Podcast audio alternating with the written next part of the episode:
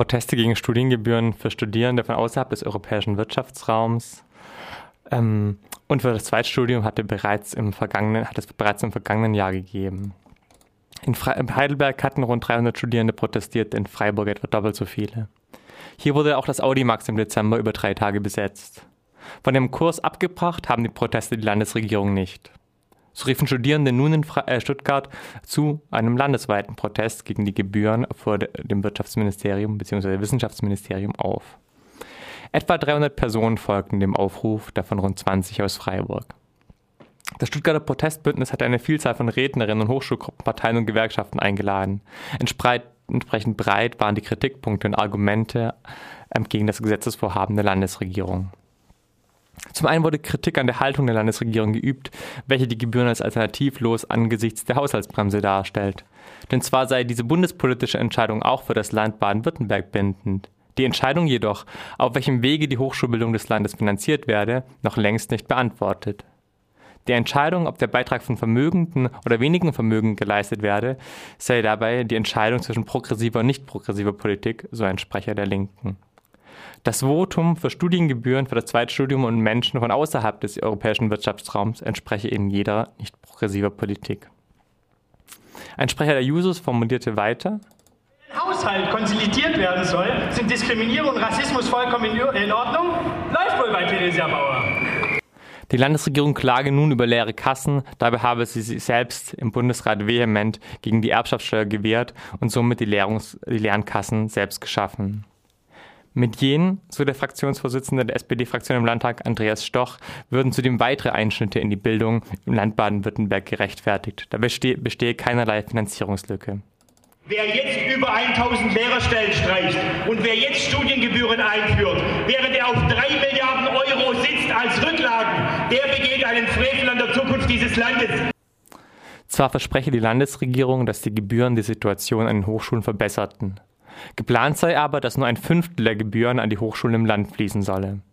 Der Rest fließe in den Landeshaushalt. Doch nicht nur die Zukunft des Landes Baden-Württemberg sei in Gefahr. Die Sprecherin der Studierenden des Internationalen Masters für Landwirtschaftsstudien in Hohenheim wies darauf hin, wie wichtig die geringen Bildungsgebühren in Baden-Württemberg auch international seien. Insbesondere Menschen aus dem globalen Süden könnten sich andererorts schwerlich ein Studium finanzieren. Doch sollten gerade auch sie an der Gestaltung der Zukunft der Welt und ihrer Länder beteiligt sein. Many international students are unable to study in countries like the United States or in the UK because of high tuition costs. And that's not the case here in Baden-Württemberg. And because of this, the diversity that I find in my classes here is something I would not have been able to experience by staying in the United States. Diese Diversität an Studierenden drohe nun verloren zu gehen und mit ihr, so eine Sprecherin der Grünen Jugend Stuttgart, auch die Erfahrung von Vielfalt, die zentral für Bildung und Demokratie sei. Die Landessprecherin der Grünen Jugend ging sprach von der ökonomischen Notwendigkeit, in Hochschulbildung zu investieren. Das Land Baden-Württemberg sei auf exzellente Studierende aus der ganzen Welt angewiesen, um seinen Wohlstand zu wahren.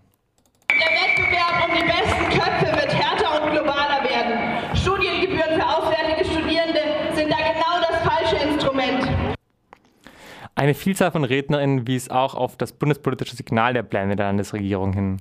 Dass eines der reichsten Länder die Gebühren einführen wolle, sei ein Türöffner für Studiengebühren bundesweit. Zudem seien die Gebühren für Minderheiten ein erster Schritt in Richtung Studiengebühren für alle Studierenden. Aber auch der spezifische Diskurs der Wissenschaftsministerin Bauer sei ein gefährliches Zeichen.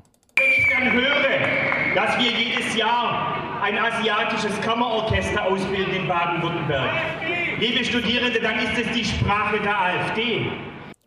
Die Gebühren seien Teil einer gesamtgesellschaftlichen Bewegung, die solidarische Politik zugunsten von Diskriminierung und Ausgrenzung in den Hintergrund dränge.